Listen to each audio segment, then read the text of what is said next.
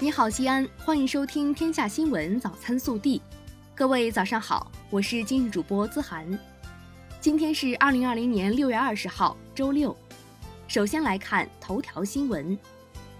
针对考生参加高考时是否需要戴口罩一事，国家卫健委疾病预防控制局一级巡视员贺清华十九号表示，低风险地区考生进入考场前，进入到公共场所戴好口罩；进入考场就座以后可以不戴口罩。中高风险地区考生要全程戴口罩。本地新闻，六月十九号，记者从全市全域治水工作现场观摩会上获悉，目前今年计划完成的全域治水一百零七个项目已开工九十七个，完工十三个，开工率达到百分之九十以上，剩余十个未开工项目将于本月底前开工。六月十九号上午，市长李明远在蓝田县调研重点项目和民生工程建设时要求，加快建设进度，确保如期投用，不断增强人民群众幸福感、获得感。六月十九号下午，市长李明远在蓝田县调研脱贫攻坚工作时要求，瞄准薄弱环节，聚焦发力，确保高质量打赢打好脱贫攻坚战。记者六月十九号获悉。浐灞生态区今年秋季将投用五所中小学，分别为浐灞第十学校起源学校、浐灞第七初级中学、浐灞实验小学第五小学、浐灞第十小学、浐灞第十一小学，将新增学位八千三百七十个，其中小学五千六百七十个，初中两千七百个。六月十九号，记者从市轨道集团获悉。六月二十一号起，南稍门站将启动站内施工升级改造。改造期间，在地铁南稍门站下车的乘客可提前选择在出发站北端站台上车，南稍门站下车时即可快速出站。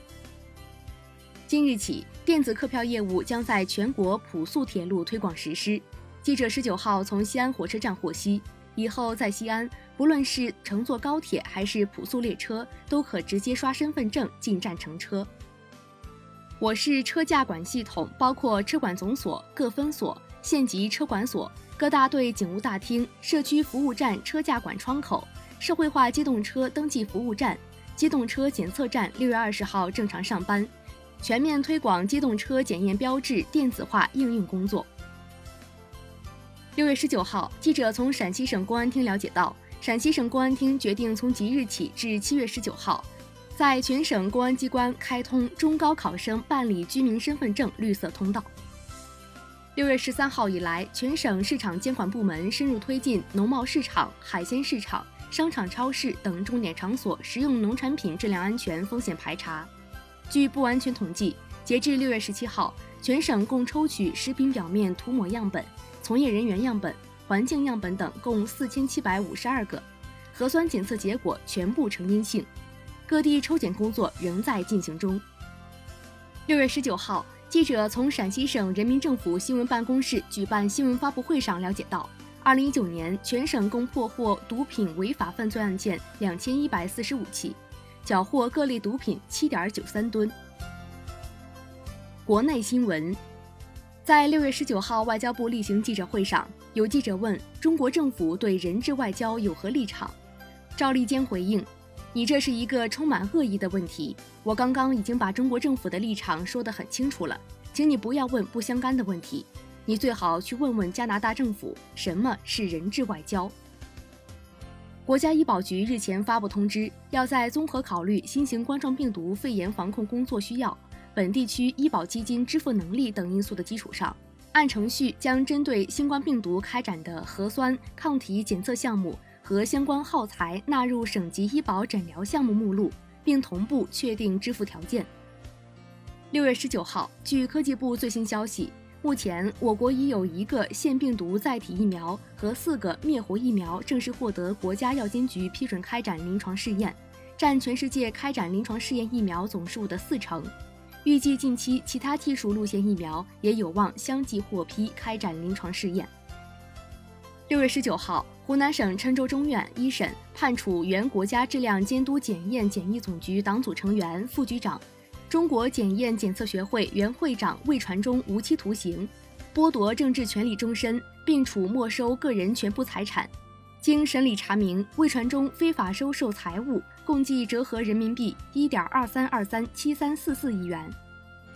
六月十八号零时至二十四时，北京市新增新冠肺炎确诊病例二十五例，在新增确诊病例中有八例为新发地附近的面面俱到餐馆员工，其中病例二为餐馆采购员，定期从新发地市场采购，该餐馆位于新发地冰鲜海鲜市场。北京市公安局副局长、新闻发言人潘旭红在十九号举行的北京市新冠肺炎疫情防控工作新闻发布会上介绍，自新发地批发市场发生疫情以来，北京警方共查处涉疫情谣言相关案件六十起，其中刑事拘留一人，行政拘留九人，对其他人员进行了批评教育。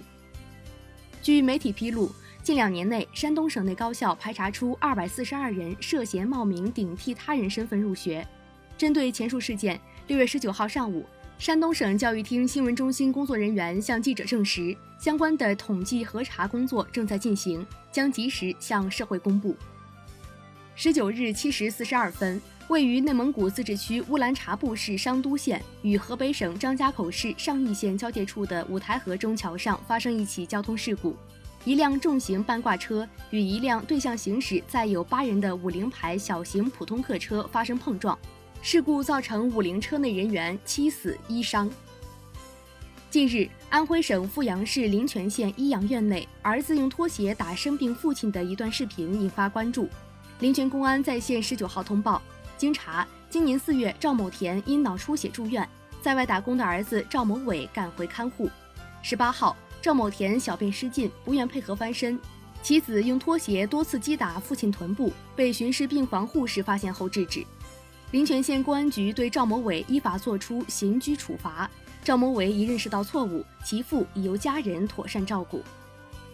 六月十八号，有媒体报道，广州市越秀区白云街道环卫站女工状告站长周某某对其性骚扰。接报后，越秀区白云街党工委。越秀区白云街道办事处成立核查组，对事件展开核查，并暂时停止街道环卫站站长周某某职务。有关情况一经查实，街道将依规依纪依法严肃处理。以上就是今天早新闻的全部内容，更多精彩内容请持续锁定我们的官方微信。明天不见不散。